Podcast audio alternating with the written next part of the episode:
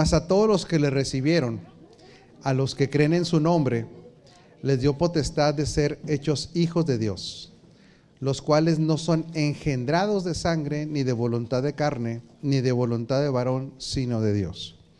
Juan 1.12 quizá es un versículo que rompe la mayoría de los paradigmas de la cultura mexicana. En la cultura mexicana, prácticamente desde que nacemos o nos empiezan a enseñar de Dios, nos dicen una frase, todos somos hijos de Dios. Y Juan 1.12 viene y rompe este paradigma de una manera contundente, ¿verdad? Diciendo que no, que para ser hijo de Dios se tiene que ejercer la voluntad de recibirlo como Señor y Salvador para tener un derecho legal de ser llamado hijo de Dios.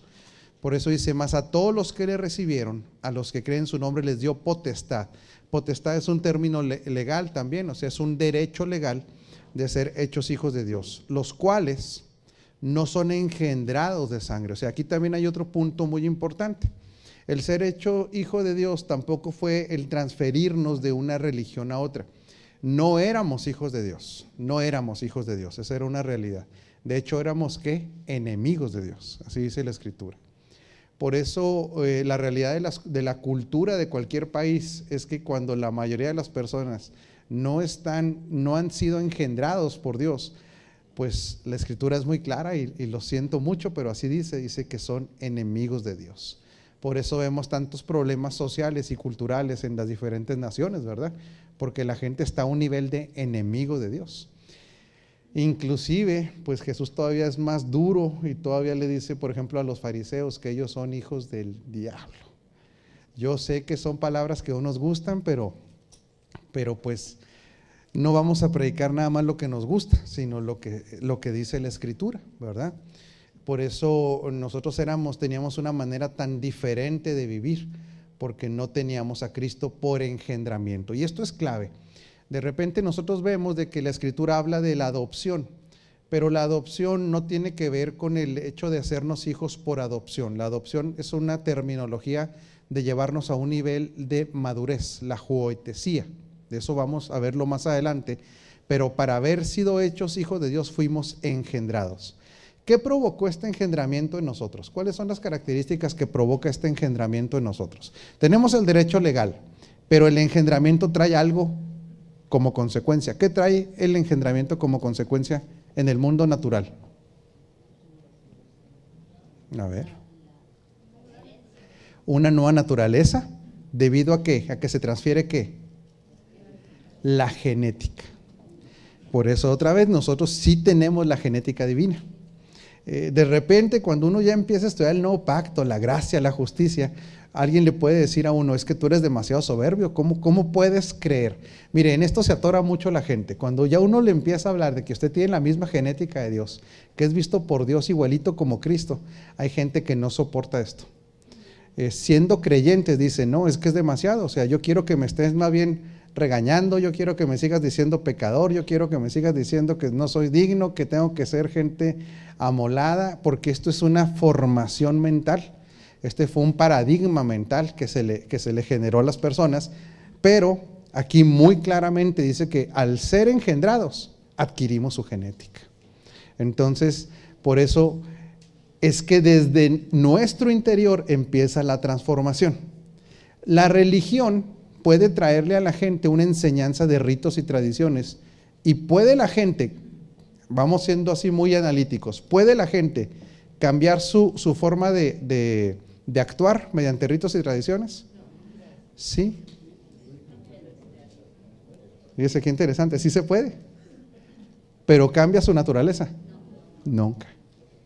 O sea, usted le puede meter a unas personas 20 reglas y si es una gente que tenga un temperamento, un carácter muy disciplinado, sí puede caminar en ellas, pero nunca cambió su naturaleza.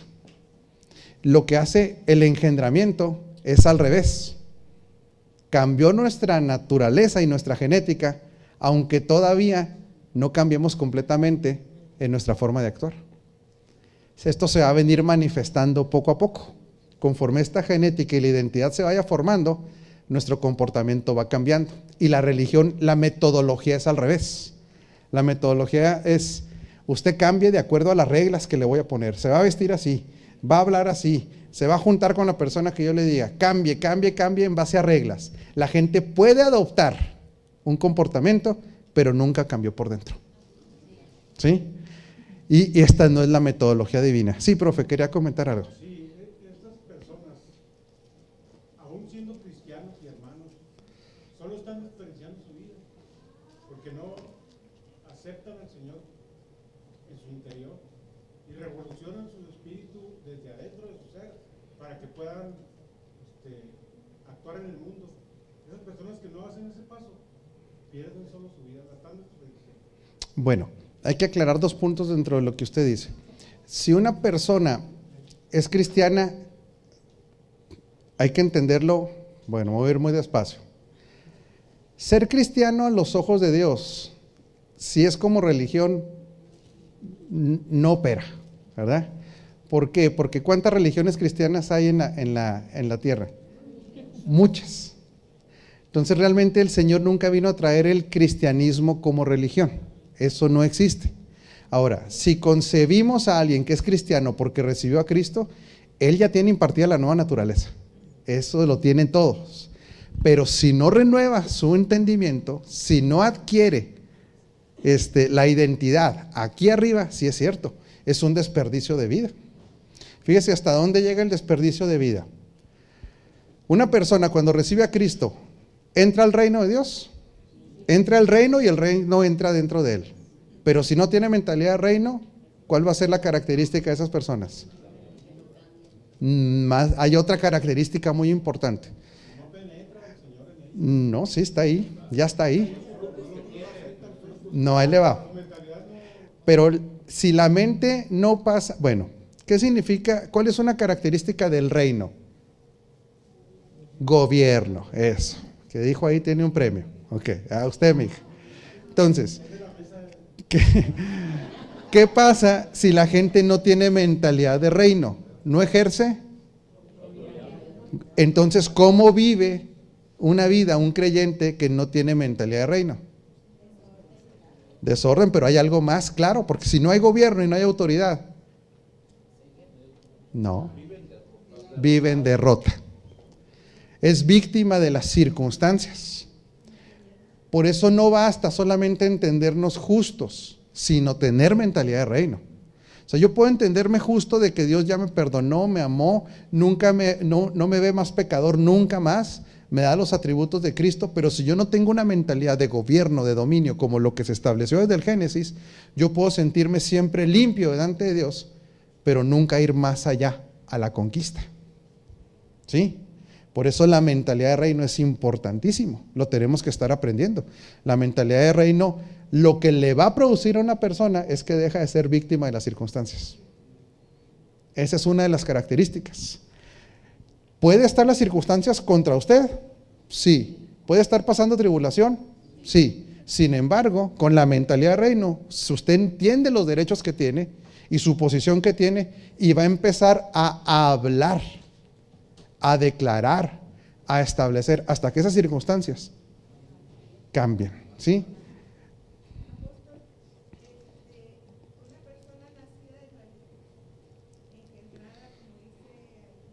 En Juan.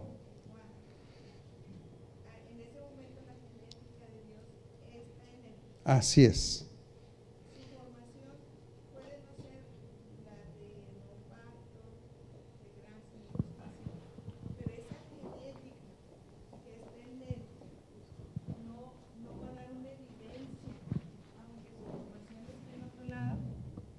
Sí va, a dar evidencias muy básicas.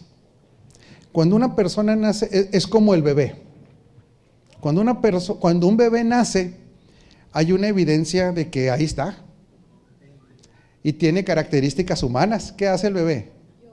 Llora, come y luego descome y hay que ponerle su pañal, ¿verdad?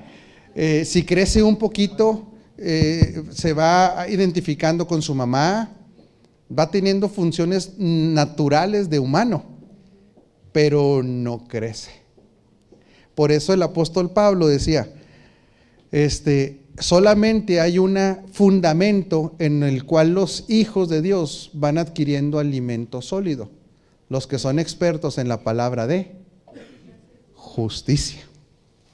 La palabra de justicia va poniendo el alimento, va poniendo el fundamento para que los hijos de Dios vayan recibiendo un alimento que los va formando.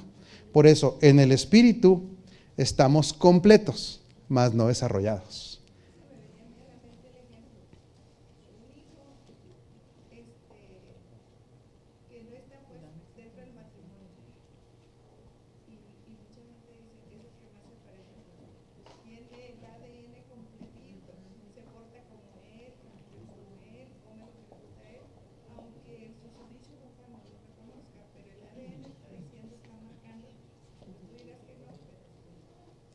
El, ADN, en cuanto alguien recibe a Cristo, el ADN le es transferido por causa de engendramiento. Por eso en Juan es tan claro.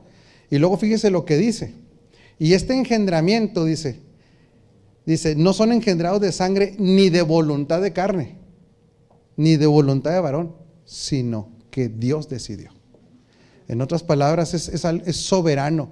Dios nos cruzó con las personas que nos iban a predicar en el camino y Él tenía puesto un tiempo para que nosotros recibiéramos a Cristo. O sea, aquí los seres humanos lo único que tenemos que hacer es cumplir lo que nos toca hacer, pero en el engendramiento no hay gloria humana.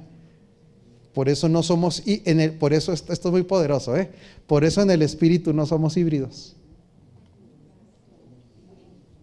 Tiene la genética divina. Tiene la genética divina. ¿Sí? Entonces, ¿dónde está la bronca de todo esto? En renovar el entendimiento. Ahora, ahí, voy, mi hijo. Sí, sigue usted, ¿eh? Nomás para terminar. No os conforméis a este siglo, ¿sí? Sino sea transformado vuestro entendimiento, ¿sí?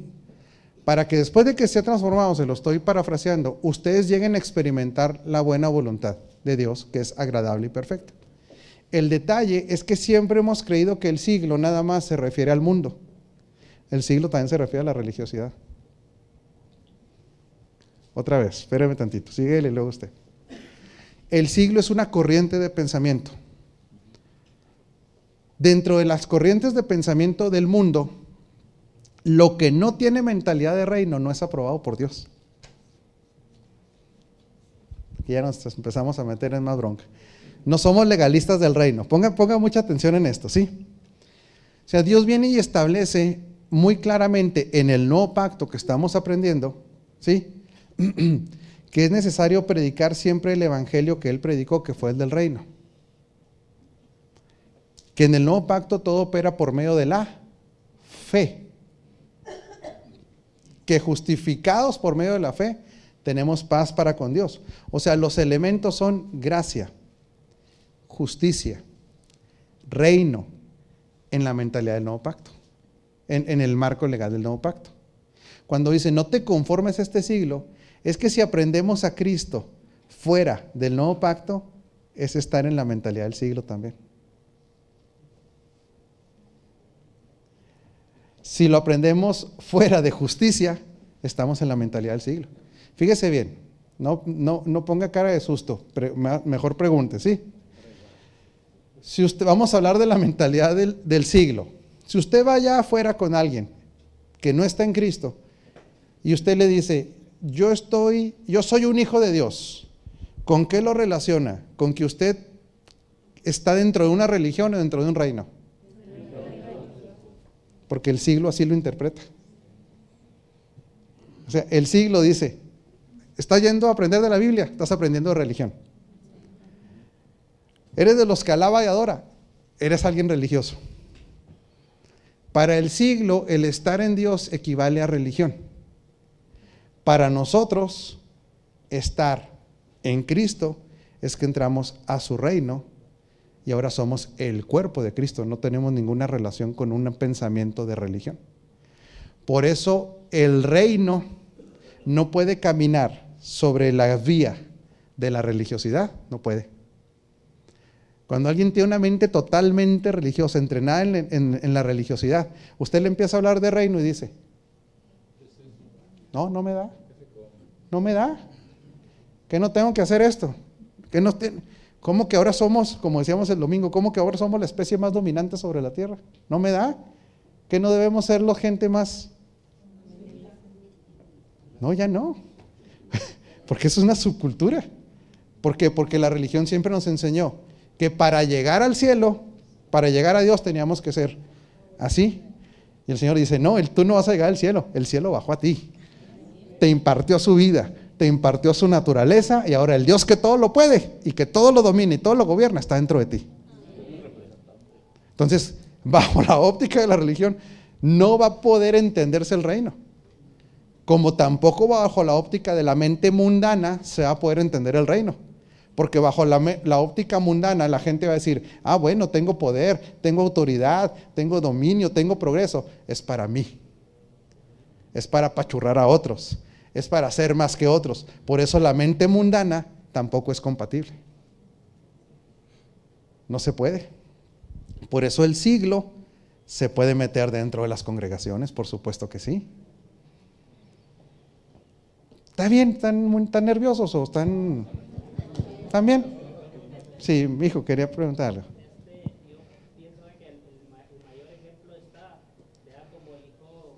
el hijo del hijo pródigo vemos ahí un, religioso y uno que aceptó a Cristo. Los dos eran hijos. pero vemos cómo, cómo el, hermano, el hijo pródigo, le dice, no, no había entendido, le dice, yo te sirvo y no había agarrado nada. Entonces, a veces, muchas veces tenemos esa mentalidad, entonces debemos de renovarla, decir, no, dice, pues si es mío, yo lo había agarrado, pero él no había entendido que era de él, o si lo porque era hijo de él, y el otro pues llegó a, rebatando, porque sabía que era hijo. Entonces vemos ¿va? Cómo, cómo nuestro padre, ¿va? Eh, la genética dice, pues es mi hijo y es de todo, pues no hay, no hay problema que tú agarres. Pero muchas veces nos limitamos y limitamos a Dios. Miren, en ese ejemplo, ahí están las dos líneas de pensamiento.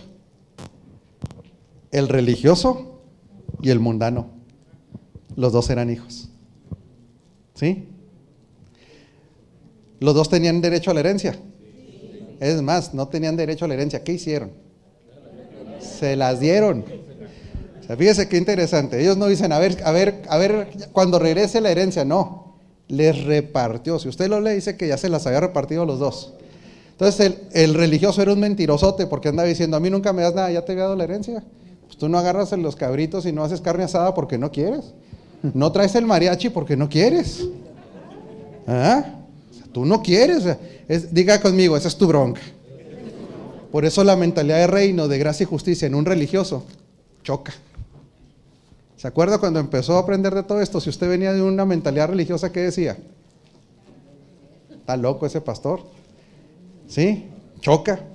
Pero el otro también se le repartió la herencia, pero tiene una mente mundanota. O sea, ahí está el siglo en los dos. En los dos. ¿Y qué hizo con su herencia el mundanote? Moraleja. Ahí le va. El religioso ni cuenta se da credo. Vive como esclavo. Y el mundano, de lo que Dios le va dando de su herencia, la va espilfarrando. ¿Sí? Porque ser mundano y entrar en el desorden, siempre acuérdese esto, siempre cuesta. Todo desorden trae un costo. Y no solo es dinero, son relaciones, son personas, son oportunidades. Por eso dígale que está encima de usted, ni religioso ni mundano. Sí, profe, tenía una pregunta. Tenía una pregunta, profe. Profe.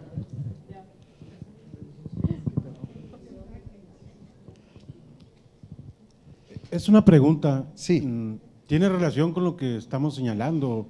¿Por qué no cambia ese mundano? Y yo pregunto, ¿la genética que otorga mi padre lleva implícito el carácter del hombre? Ahí lo forma.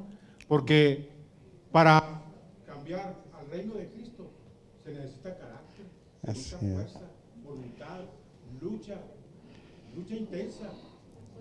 Mucha gente no Dice la escritura, profe, dice, pero Dios no nos da un espíritu de temor, sino de poder, de amor y de dominio propio.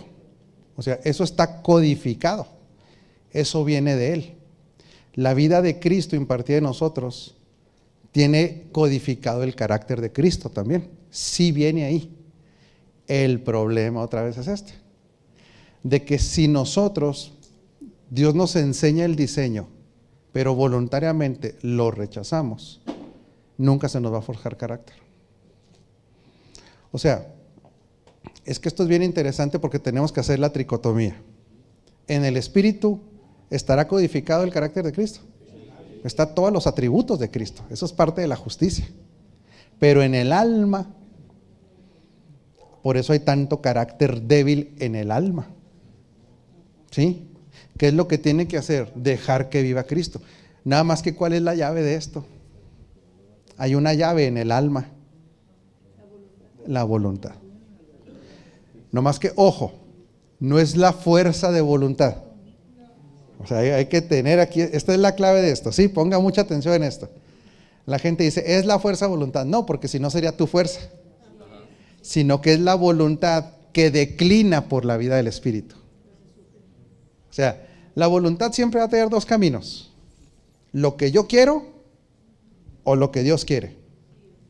El modelo del mundo o el, o el diseño del reino. La llave el activador es la voluntad. ¿Qué es lo que ocurre? Porque esto es poderosísimo y cuando entendemos esto, créame que esto es, eh, usted y yo brincamos de nivel. Cuando mi voluntad dice, yo quiero tu diseño, pero no puedo. Entonces dice el Señor, ¿ya entendiste?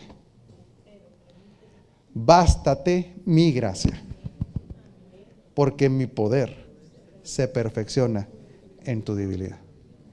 Lo que me faltaba era que decidieras por esto. Porque usted decide y da el paso y de repente ya no está en su fuerza. Ya usted empieza a caminar y dice, ah, caray, sí se podía. Ah, caray, esto sí. Usted va en la fe, va en la fe, en la fe del Hijo de, Dios. ¿Sí? El detalle, ahí para contestar más del profe, es que mientras mi voluntad diga, no, pero me conviene más la tranza, me conviene más la flojera.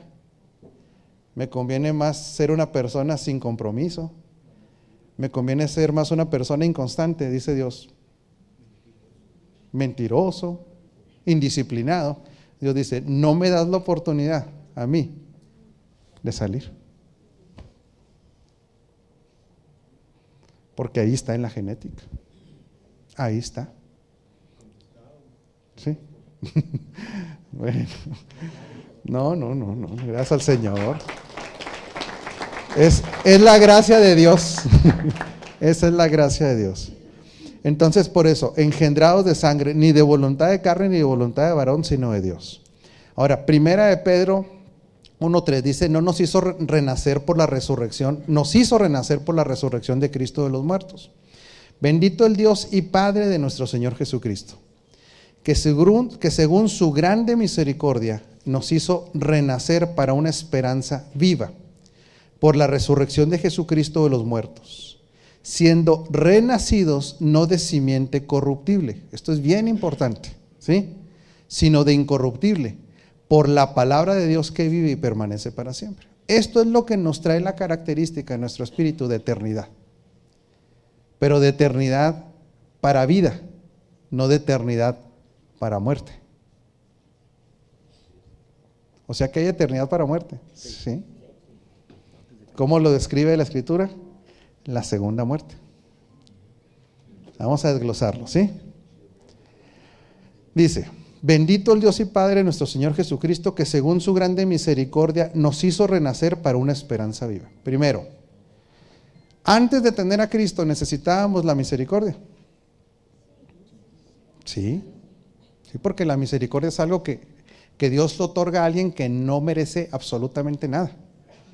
O sea, misericordia es cuando yo no merezco y alguien dice, pues aunque no merezcas, yo lo quiero hacer. O sea, voy al grado, el otro día salía en Facebook algo impresionante. Eh, eh, la misericordia es como si, como si alguien matara a uno de nuestros hijos y usted le dijera, no solamente te perdono, sino que te invito a cenar a la casa. Y no nada más eso, te voy a mantener la carrera. O sea, es algo inmerecido que le ofendió, que le dañó. Esto, es glorioso el amor de Dios. Póngase a pensar un momento.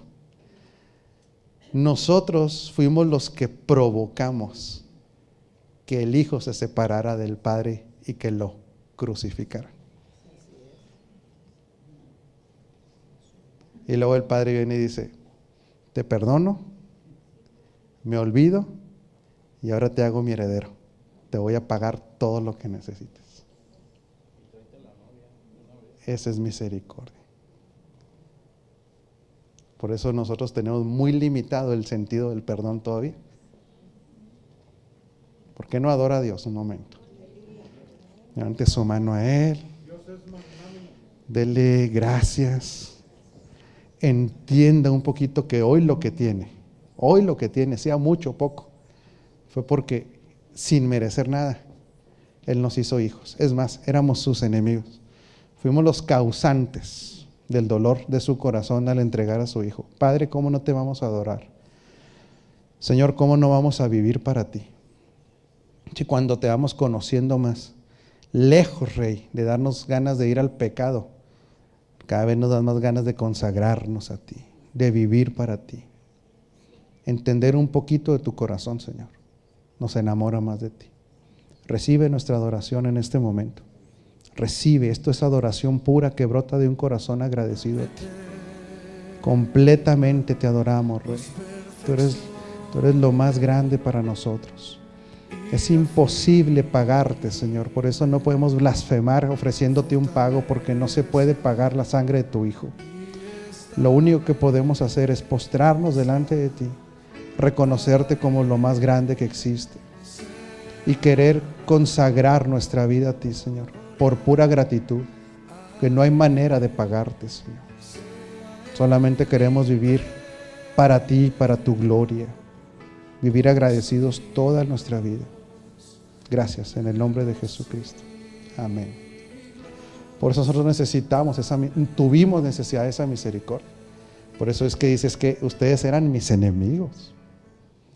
Por eso es tan terrible que la gente crea que se pueda salvar por obras. O sea, es un insulto para el Padre. Es un insulto. O sea, decir, yo te proveí a mi hijo por medio de una sangre que nunca ha existido, ni existirá. Que mucha gente dice, no, es que la gracia es barata. No, no, no, no, no, no, no, no tiene precio. Es lo más caro que hay porque no tiene precio. Porque esa sangre que nos limpió, es imposible reproducirla. Porque la sangre de Cristo, para empezar, Él fue engendrado por el Espíritu Santo. Entonces, esa salvación es incomparable. Por eso, por eso tiene que ir Dios a una claridad tan potente en decir que las mejores obras para Él son como trapos de inmundicia. O sea, si alguien dice, sí, es que yo cumplí con esto, yo esto, esto, ya soy salvo, ya, ya, ya puedo. Él dice, espérame, para empezar me ofendes. Y segundo, ¿quieres saber tus buenas obras para salvación? Si tú crees que me puedes comprar, equivalen para mí a un trapo de inmundicia.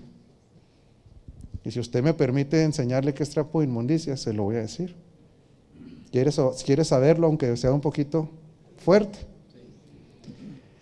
Los trampos de inmundicia en, aquel tiempo eran, pues era fuera de, no había tecnología como ahora, ¿verdad? Hoy la mujer cuando está en su menstruación va y compra mm, toallas femeninas, ¿sí? En esos tiempos ellos tenían que usar telas. Entonces, el trapo de inmundicia es, semejante a, a, una tela donde está el desecho del mes, de la menstruación. Entonces, por eso, por eso el Señor dice, cualquier teoría de salvación basada en las obras es ofensiva y repugnante. Por eso aquí nos lleva Él al entendimiento que según su grande misericordia nos hizo renacer para una esperanza viva por la resurrección de Cristo de los muertos. Por eso dice la escritura, si Cristo no hubiera resucitado, ¿quién me completa? vana sería nuestra fe. Por eso la resurrección es tan importante. Porque nosotros, como si no hubiera resucitado, ¿cómo podríamos recibir a alguien muerto? ¿Cómo podría operar a alguien muerto en nuestra vida? Tenía que estar vivo. Por eso hay tres cosas que hacen a Cristo único en toda la historia. Vamos a hablar como hombre. Tres cosas que lo hacen totalmente único. No hay, no hay nadie que se le pueda comparar. Primero es el nacimiento virginal. Él no fue engendrado por un esperma humano. Él fue creado dentro del, del, del vientre de María. Ese es el primero, lo que él hace único. Segundo, este, que resucitó. No hay nadie que haya resucitado, ¿sí? Y que no haya vuelto a, morir. Hubo gente que resucitó, pero volvió a morir, ¿sí? Y tercero, fue el único que se atrevió a decir la siguiente frase en toda la historia de la humanidad. Yo soy el camino, la verdad y la vida. Y nadie llega a la paternidad si no es por mí. Por eso ahí no está ni Buda,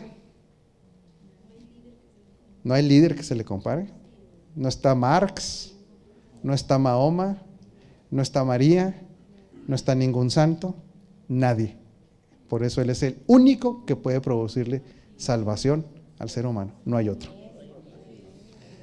No hay otro nombre dado a los hombres en el que podamos ser salvos. No hay ningún otro mediador entre Dios y el hombre. Y como intercesor, ¿podemos poner a alguien? No, porque Él está sentado a la diestra intercediendo por nosotros. Él es el todo para nosotros y es el suficiente. Rey, Señor, intercesor, el único y toda rodilla se doblará y toda lengua confesará que Jesucristo es que el Señor, para gloria de Dios Padre. Dele la gloria a Él.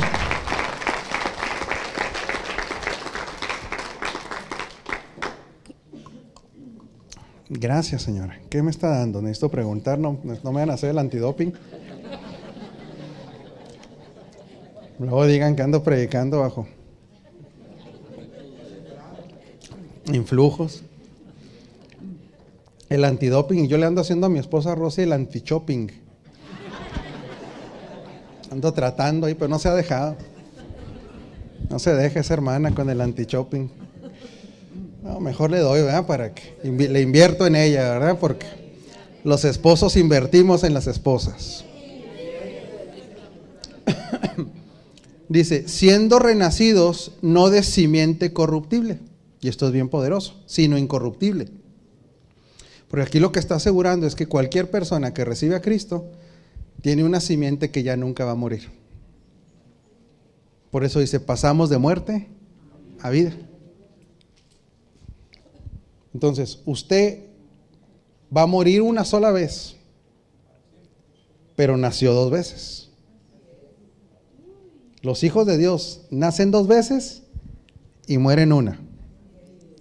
Los que no son hijos de Dios nacen una y mueren dos veces. Es distinto. Ponen cara de what, pero ahí se lo explico. Usted y yo nacimos por primera vez cuando salimos del vientre de nuestra mamá. Primer nacimiento. Cuando recibimos a Cristo, segundo nacimiento. Y luego vamos a tener una muerte cuando el corazón deje de... Y ahí esa es la primera y única muerte por la que usted y yo vamos a pasar. Porque iremos a la presencia de Dios ¿verdad? Y ya nunca más moriremos, nunca más. Pero el que no tiene a Cristo, el que no es hijo de Dios, nace por primera vez cuando sale de su mamá y luego, si no nació de nuevo, muere la primera vez cuando deja latir el corazón y luego cuando pase frente al trono, al juicio del trono blanco, ahí dice, será la segunda muerte, donde serán separados de Dios por toda la eternidad. Por eso el infierno sí existe. Que no tengamos toda la revelación de cómo es, pero nada más, mire, ya haya flamas o no haya flamas, huela azufre o no huela azufre, es lo de menos. Nunca van a estar, nunca van a poder estar en la presencia de la persona que más les ama, que es Dios. O sea, nada, nada más plantéelo desde esta manera, más todos los tormentos o no, luego hablaremos de eso. Nada más el hecho de que, acuérdese usted, cuando estaba más enamorado de su pareja. Bueno, pues es ahorita, ¿verdad? Pero bueno. Pero vamos a trasladarlo a la época del el ultra romanticismo, señor Willy, ¿sí? Usted no me entiende esas cosas todavía.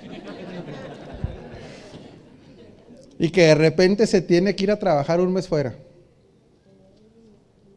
Ay, no, mire, ¿se acuerdan? ¿Le pasó? Está contando los días, las horas. ¿Sí? Porque usted ama, pero porque se sabe amado. Sabe que la persona que más lo ama le está mandando las cartitas ahí, y luego le pone perfume y todo eso. bueno, ahora es de mensajes. En mis tiempos no había esos mensajes. ahora imagínese que en ese momento le dijeran, te vas a quedar con esa misma necesidad de amor, pero nunca más la vas a experimentar.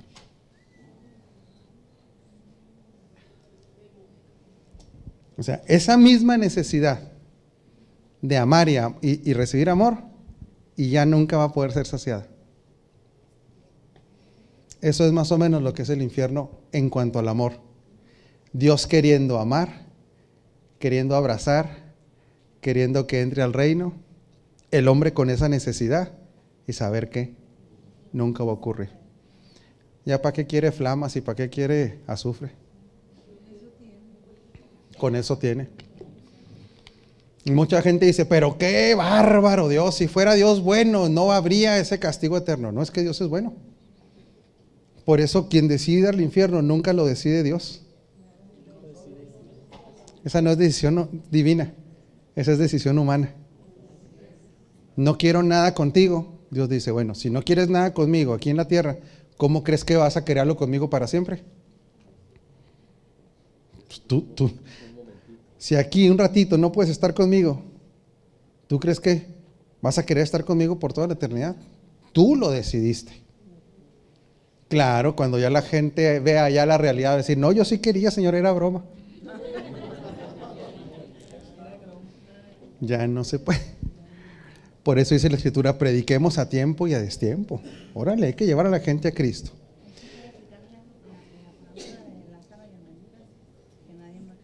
Sí, de Lázaro y el mendigo, ¿verdad? Donde, avis, déjame, déjame avisarle a la gente cómo está acá. No, ya hay un abismo entre nosotros, dice. Sí, traigan un algodón porque aquí está el calor fuerte. Está peor que delicias. No, ya no se puede. Hay un abismo que nos separa, ya no es posible. Entonces, no es simiente corruptible, sino de corruptible por la palabra de Dios que vive y permanece para siempre. Hebreos 2, 11 al 13.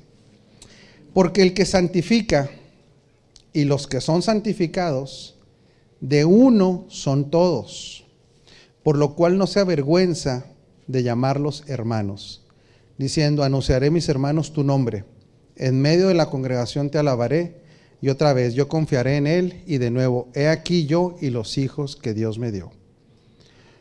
Gálatas 4:7, así que ya no eres esclavo, sino hijo y si hijo, también heredero de Dios por medio de Cristo. Y esto es importantísimo. Dice la escritura que el hijo de la esclava jamás heredará junto con el hijo de la libre.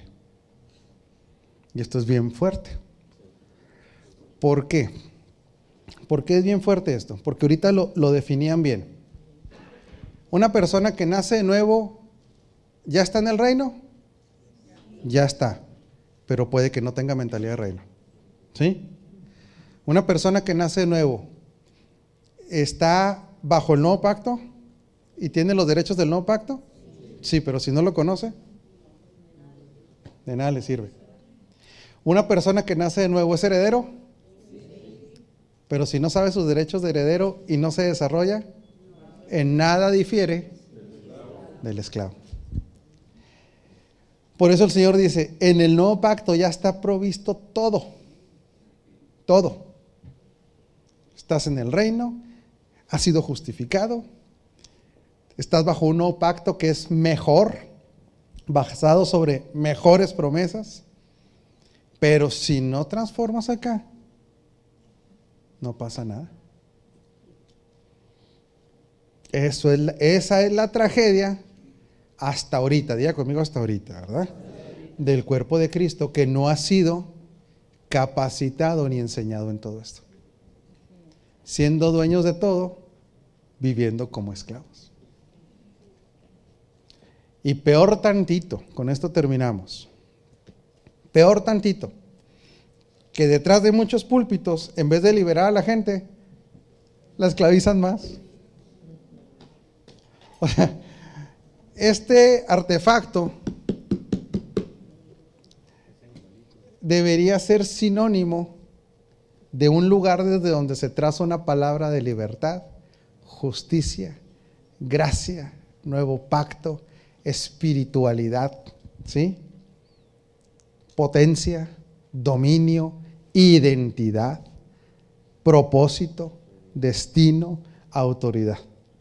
Pero cuando desde aquí se trata, se traza legalismo, control, manipulación, religiosidad, lo que tenía que desatar, peor tantito, lo sigue atando. Entonces, ¿cuándo vas a ejercer tú tu herencia?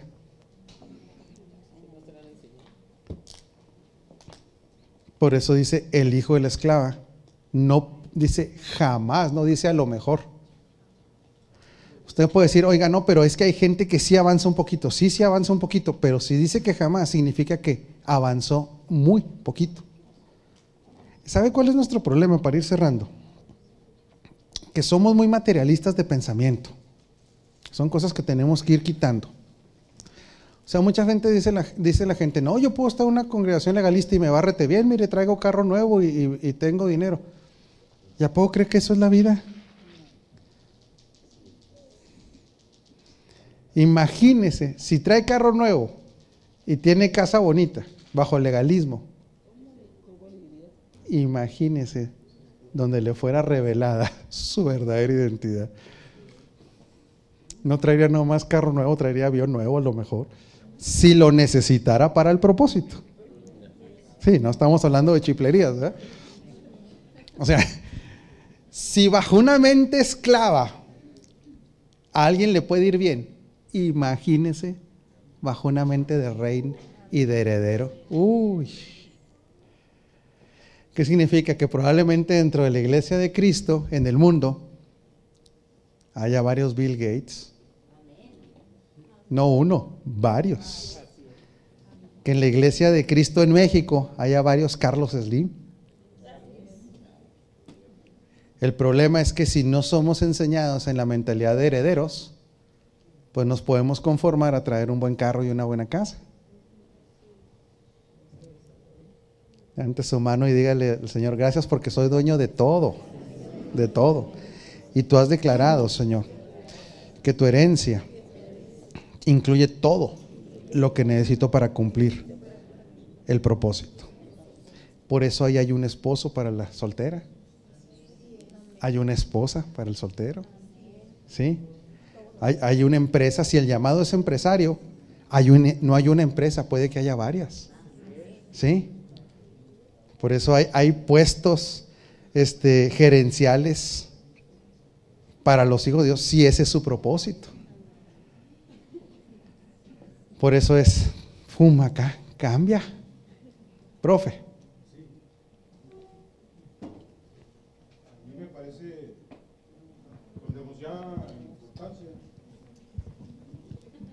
El propósito, para alcanzar el propósito del Señor, que nos otorga en, la nueva, el nuevo nacimiento, con su genética, igual a Él, hay que arrebatar el carácter para poder transformar y vivir en el reino y perseguir su propósito de Dios. Bueno, el propósito está ahí y se requiere desarrollar carácter para no abortarlo mantenerse firme, pero ahí les va. Definamos carácter cristiano. Porque si creemos que ser nada más bravucón y echado para adelante, eso es carácter, no. Eso es ser impulsivo. Otra vez, ¿sí? Usted, usted y yo tenemos que tener una, una ¿cómo se dice? Voluntad férrea pero si somos solamente impulsivos de arranques, gritones y enojones, eso no es carácter. Ese es carácter débil. ¿Por qué? Porque alguien que no puede refrenar sus impulsos es débil. ¿Qué es carácter cristiano? Pregúnteme. Igual que Cristo. Ese es carácter cristiano. Por eso los temperamentos no nos definen a nosotros, a nosotros nos define la escritura. Los temperamentos son una técnica extraordinaria para detectar áreas débiles, áreas fuertes y aprender a desarrollar relaciones. Diga conmigo, es una técnica, no es un sistema de definición. No, a mí no me define mi temperamento, a mí me define Cristo, a mí me define mi genética. De hecho, dentro de los cuatro temperamentos, lo mejor de cada temperamento está en mí. Lo mejor, porque eso está en Cristo. Ahora que me ayuda mucho como técnica para saber cómo relacionarme con el que no es cristiano, cómo piensa, cómo, claro que me sirve. ¿Por qué? Porque es un estudio científico. Es como si, como si usted le dijera que un estudio científico de cómo hacer ejercicio, ¿le sirve o no le sirve? Pues sí, usted aprende de un método científico para hacer ejercicio. Sí, pero no lo, no lo define. Los temperamentos no nos definen. Nos define la palabra. Nos define la genética. ¿Sí? Eso es muy importante. Entonces, con lo que dice el profe, claro, alguien que ya encontró su, su propósito, diga conmigo, voluntad férrea. Eso sí, es una voluntad que dice, aunque la higuera no florezca y aunque la vid diere sus frutos, con todo, yo me voy a gozar, voy a permanecer, porque este es el propósito en el que estoy y ya para atrás nada. Pero carácter no es sinónimo de ser impulsivo, enojón, gritón, no. No, no, no, no, no, no, no. Carácter es la misma forma como reaccionaría Cristo ante las circunstancias. Ese es carácter cristiano. ¿Sí? Sí, porque es fácil confundirlo. Eso vamos a predicar el domingo un poquito, no se lo va a perder el domingo. Que vamos a romper muchos paradigmas de lo que un cristiano, en teoría nos dijeron que no podía ser. un cristiano no debe ser firme. ¿cómo no? Es el, debe ser el más firme que exista. Un cristiano no confronta los problemas, confronte los problemas y confronte a la gente, claro que sí. Es que ya, diga conmigo, se cambió el orden. Nosotros somos los reyes. Pues claro pero no como lo maneja el mundo. Aquí no es la soberbia, la prepotencia, eso no es. Reyes para servir. Yo creo que sería bueno irnos. Sí.